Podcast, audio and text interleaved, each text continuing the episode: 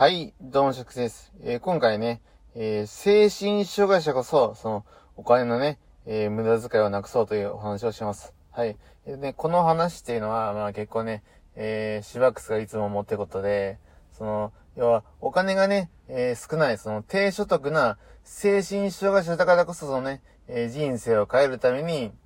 あの、自己投資にね、お金を回そう。だからこそ、余計なね、えー物を買わな、えー買わずに、えー生きようということが、シバックスがね、一番言いたいことなんですね。でもさ、やっぱりみんな、あの、衝動的にね、欲しいもん買っちゃうじゃないですか、その、洋服とかね、ジュース、お酒、そして、そしておつまみとかね、まあ、そういったものを買ってしまって、そのコンビニとかでね、そういったことで、えー僕らってね、つい無駄遣いをしがちなんですよね。だけどね、シバックスが言いたいのは、そういった衝動をぐっと加えてね、えー後々の将来のために、えーパソコンとかね、えー本を買ったりする、そういったお金にね、ぜひお金を回そうということを、シバックスは言いたいんですね。でもね、こういった発言をすると、こうやって言ってくる人もいると思うんです。別に俺は裕福になんかなりたくねえよってね、意見があると思うんですが、でもね、でもね、お金があるだけでほん、ほんとね、人生って変わってくるし、一つ一つの行動にね、余裕が持てるんですよね。まあ、例えば、ペットがね、えー物をね、ぶ、えーぶっ壊したということがね、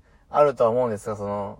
ペットを飼ってる人ってね。まあ、そういった場合にも、まあ、大きい気分でいられるし、まあ、後から買えばいいやと、まあ、思えるわけで、やっぱね、お金があるとね、あの、心の余裕が違ってくるんですよね。だからこそね、お金ってめっちゃ重要で、そういった心の余裕のためにも、そして将来へのね、将来的に稼げる自分になるためにも、お金の無駄遣いを減らして、そして自己投資に回すということが非常にね、重要となってくるわけなんですね。だからシバックスもね、あの、無駄な出費をやめて、絶対ね、必要だと思ったものをね、買うようにしてるんですね。まあ、例えば、最近だとね、まあ、カメラを買いました。まあ、これはまあ、YouTube 用に買ったカメラなんですが、まあ、そういったね、えー、自分の収入につながるような、そういったものに投資をするためにね、その、え小さなね、えー、コストカットをして、そして、えー、将来の収入アップのために投資をするってことが大切なんじゃないかなと思う今日この頃です。ではね、えー、シバックスのこの放送が